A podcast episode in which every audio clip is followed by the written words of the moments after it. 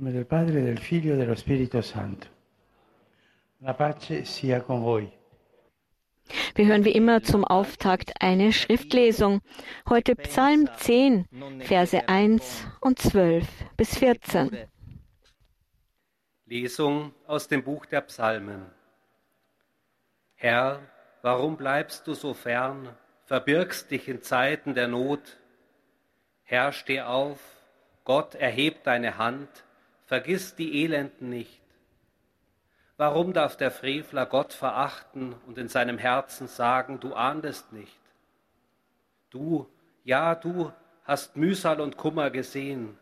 Schau hin und nimm es in deine Hand. Dir überlässt es der Schwache, der Weise bist du ein Helfer geworden. Wort des lebendigen Gottes. Ja, wir hören jetzt die Katechese des Heiligen Vaters zum Thema der Kampf des Betens. E sorelle, buongiorno. Liebe Brüder und Schwestern, guten Tag. Sono contento di riprendere questo incontro. Es freut mich, diese Begegnungen von Angesicht zu Angesicht wieder aufnehmen zu können, weil eins kann ich euch sagen, es ist nicht schön, in eine Kamera zu sprechen, kein Gegenüber zu haben. Das ist wirklich nicht schön. Und jetzt, nach vielen Monaten auch dank des Muts von Monsignor Sapienza, der darauf bestanden hat, hier auf dem Damasushof die Generalaudienzen abzuhalten, ist es heute möglich. Es ist schön, euch hier zu treffen, jeden mit seiner eigenen Geschichte. Ihr kommt von überall her, aus Italien, aus Amerika, aus Kolumbien. Und dann diese kleine Fußballgruppe, das sind, glaube ich, Schweizer, sind nur vier. Es freut mich, euch hier zu haben. Wir sind ja alle Brüder und Schwestern im Herrn und es ist schön, uns ins Angesicht schauen zu können. Das hilft uns allen.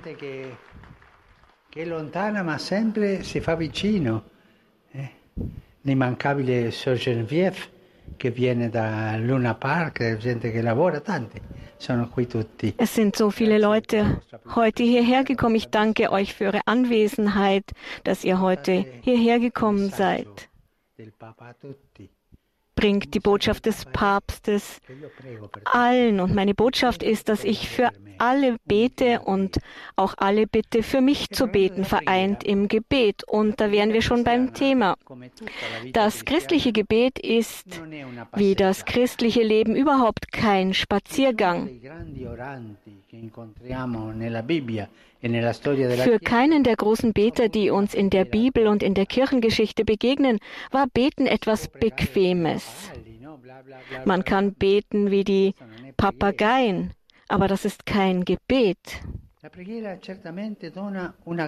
Das Gebet schenkt sicherlich großen Frieden, aber damit ist auch ein innerer Kampf verbunden, der manchmal hart ist, ja lange Zeitspannen des Lebens begleiten kann.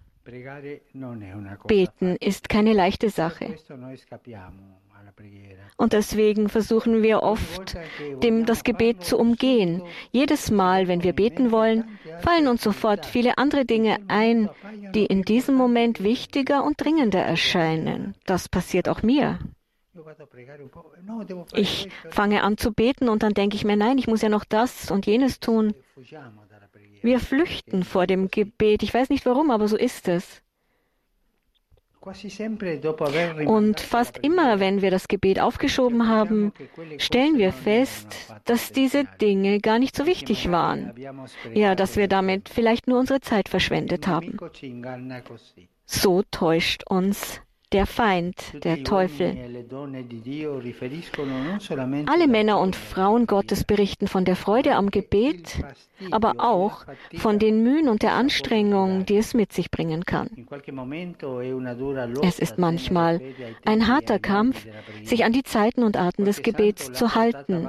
Einige Heilige haben jahrelang weiter gebetet ohne Geschmack daran zu finden, ohne die Nützlichkeit des Gebets zu erkennen. Stille Gebet und Konzentration sind keine leichten Übungen und manchmal rebelliert die menschliche Natur dagegen.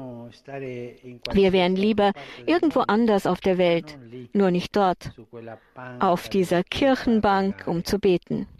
Wer beten will, darf nicht vergessen, dass der Glaube nicht einfach ist, uns manchmal eine fast völlige Finsternis erfahren lässt, ohne Bezugspunkte. Es gibt Momente im Leben des Glaubens, die finster sind. Und deswegen hat der ein oder andere Heilige auch von der Nacht des Glaubens gesprochen, weil man nichts fühlt, aber trotzdem weiter betet. Im Katechismus finden wir eine lange Liste der Feinde des Gebets. Dinge, die uns Schwierigkeiten bereiten. Manche bezweifeln, dass das Gebet den Allmächtigen wirklich erreichen kann. Warum bleibt Gott stumm, wenn er Gott allmächtig ist? Kann er doch zwei Worte sagen und damit ist die Sache erledigt. Andere wieder vermuten angesichts der Tatsache, dass das Göttliche nicht fassbar ist, dass das Gebet eine rein psychologische Übung ist. Etwas, das vielleicht nützlich, aber weder wahr noch notwendig ist, so dass man sogar praktizierend sein könne, ohne gläubig zu sein. Das sind viele Erklärungen, die man dafür gibt. Die schlimmsten Feinde des Gebets aber tragen wir in uns selbst. Der Katechismus beschreibt sie wie folgt. Entmutigung angesichts unserer Trockenheit, die Traurigkeit, Gott nicht alles gegeben zu haben, weil wir ein großes Vermögen haben, die Enttäuschung darüber nicht unserem eigenen Willen entsprechend erhört worden zu sein, die Verletzung unseres Stolzes, der sich in der Erbärmlichkeit des Sünders verhärtet, und die Abneigung dagegen, das Gebet ungeschuldet geschenkt zu erhalten. Das ist natürlich nur eine zusammenfassende Liste, die aber problemlos verlängert werden könnte. Was also tun in der Zeit der Versuchung, wenn alles ins Wanken zu geraten scheint? Wenn wir uns die Geschichte der Spiritualität ansehen, fällt uns auf, dass sich die großen geistlichen Lehre über die von uns beschriebene Situation durchaus im Klaren waren. Und jeder von ihnen hat versucht, einen Ausweg aufzuzeigen, ein durch ein weises Wort, einen Rat, wie man eine schwierige Zeit überstehen kann. Das waren keine ausgearbeiteten Theor Theorien, am Schreibtisch ausgearbeitete Theorien, sondern Ratschläge, die auf Erfahrung beruhten und gezeigt haben, wie wichtig es ist, der Versuchung zu widerstehen und im Gebet auszuharren.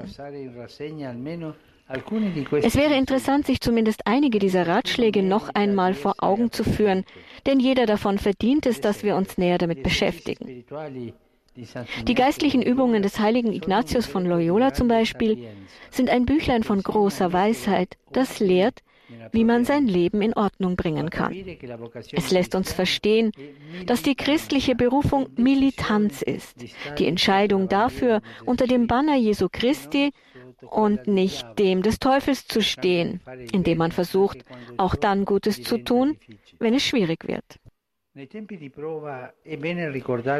Zeiten der Prüfung ist es gut, sich daran zu erinnern, dass wir nicht allein sind, dass einer über uns wacht und uns beschützt. Selbst der heilige Abt Antonius, der Begründer des christlichen Mönchtums, hat in Ägypten schlimme Momente erlebt, in denen das Gebet zu einem schweren inneren Kampf wurde. Sein Biograf, der heilige Athanasius, Bischof von Alexandria, berichtet, dass sich eine der schlimmsten Episoden zugetragen hat, als der heilige Einsiedler circa 35 Jahre alt war, also im mittleren Alter, in dem viele Menschen eine Krise durchleben. Antonius war von dieser Prüfung innerlich zerrissen, aber er widerstand. Und als er endlich wieder seinen Frieden fand, fragte er den Herrn, fast schon vorwurfsvoll, Herr, wo warst du? Warum bist du nicht zu Anfang gekommen, um meine Qualen zu beendigen? Jesus antwortete ihm, Antonius, ich war hier, aber ich wartete, um dein Kämpfen zu sehen. Diesen Kampf des Betens. Und manchmal ist, der, ist das Gebet ein Kampf.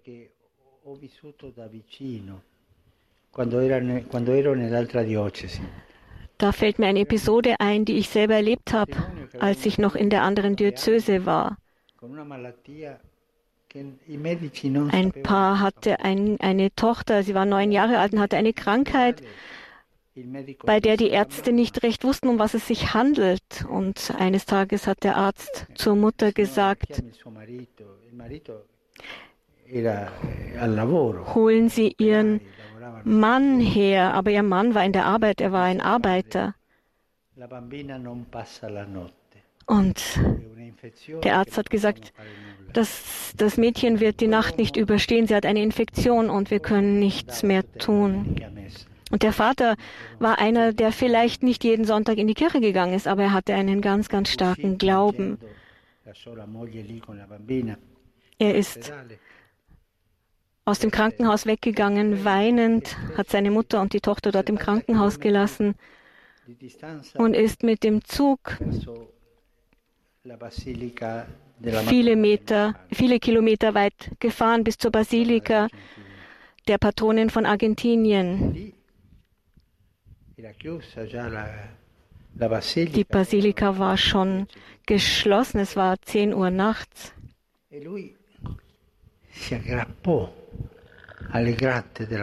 Und er hat sich an, den, an dem Gitter der, am Eingang der Basilika festgehalten und die ganze Nacht zur Mutter Gottes gebetet und gekämpft um die Gesundheit seiner Tochter. Und das ist keine Fantasiegeschichte, das habe ich selber miterlebt. Er hat wirklich gekämpft.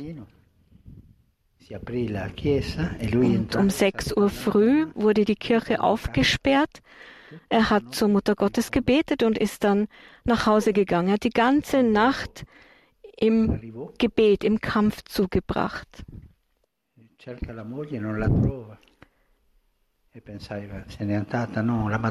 Als er nach Hause kam, war seine Frau nicht da.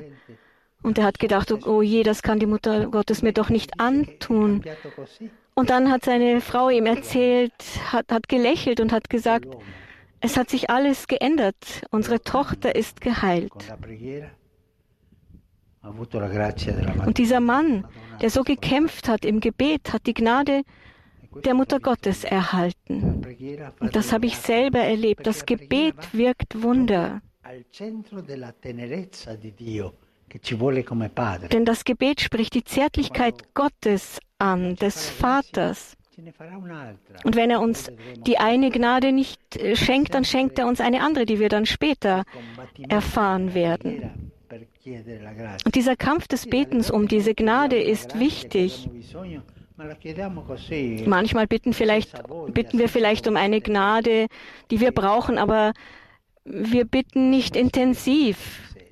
Und Dinge, die man sich wirklich wünscht, um die muss man intensiv bitten. Das Gebet ist ein Kampf und der Herr ist immer bei uns.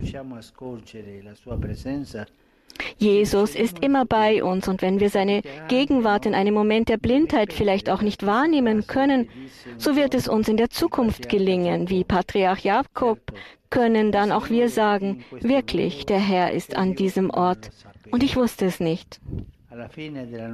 Und wenn wir am Ende unseres Lebens zurückblicken, werden auch wir sagen können, ich dachte, ich wäre allein. Doch ich war es nicht. Jesus war bei mir. Das werden wir alle sagen können. Danke. Heiliger Vater, die Gläubigen deutscher Sprache bekunden Ihnen dem Nachfolger des heiligen Petrus, aufrichtige Verbundenheit, Dankbarkeit und Verehrung. Sie versichern sie zugleich ihres besonderen Gebetsgedenkens für ihren apostolischen Dienst als Hirte der universalen Kirche. Zum Schluss dieser Audienz singen wir gemeinsam das Vaterunser in lateinischer Sprache. Danach erteilt der Heilige Vater den apostolischen Segen. Gern schließt er darin ihre Angehörigen mit ein, besonders die Kinder, die älteren Menschen und die Kranken. Zugleich segnete er auch die Rosenkränze und die übrigen Andachtsgegenstände, die sie dafür mitgebracht haben. Es folgt nun eine Zusammenfassung der Katechese des Heiligen Vaters in deutscher Sprache. Liebe Brüder und Schwestern, das Gebet erfordert, wie das christliche Leben überhaupt, immer unsere Anstrengung. Alle großen Beter in der Bibel und in der Kirchengeschichte bezeugen sowohl den inneren Frieden, den das Gebet schenkt, zugleich aber auch den geistlichen Kampf, der mit dem Gebet verbunden ist. Beten bedeutet ein inneres Ringen mit sich selbst und ein Kampf gegen die List des Versuchers, der alles daran setzt, uns vom Beten und von der Vereinigung mit Gott abzuhalten. Einige Heilige haben diesen Kampf jahrelang ausdauernd gekämpft. Sie beteten weiter, auch wenn sie beim Beten nichts empfanden als Trockenheit, auch wenn das Gebet augenscheinlich nichts nützte, auch wenn Gott scheinbar stumm blieb. Es ist lohnend, sich mit den wertvollen Erfahrungen und Weisungen der großen geistlichen Gestalten unserer Tradition näher zu beschäftigen. Sie zeigen etwa, wie wichtig es ist, standhaft im Gebet auszuharren, und sie erinnern uns daran, dass wir nie allein sind, dass einer über uns wacht und uns beschützt. Als der heilige Mönchsvater Antonius nach einem langen und harten inneren Kampf endlich wieder seinen Frieden fand, fragte er den Herrn, wo warst du?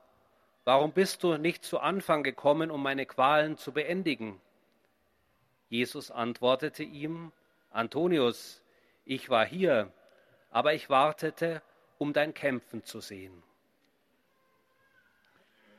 Cari fratelli e sorelle di lingua tedesca, la solennità dell'ascensione che si celebra domani orienta il nostro sguardo verso l'alto, oltre le cose terrene.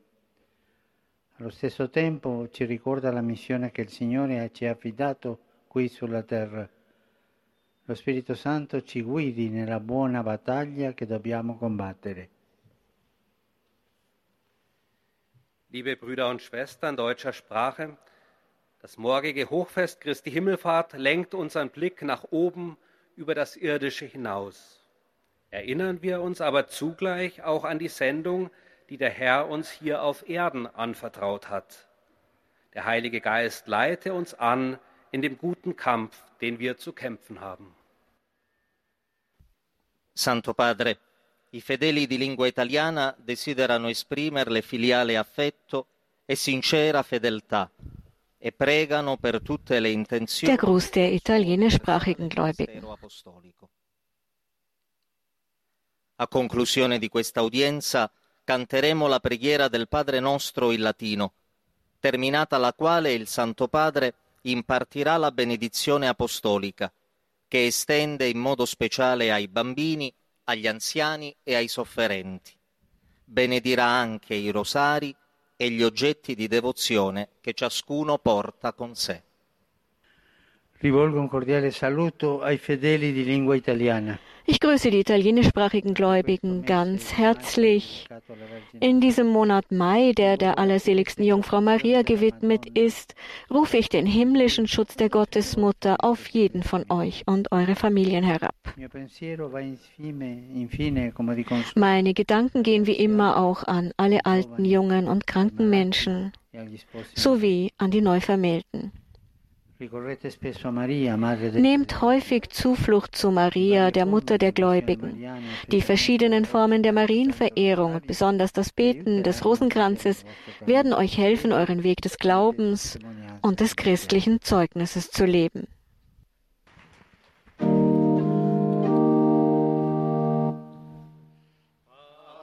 Pater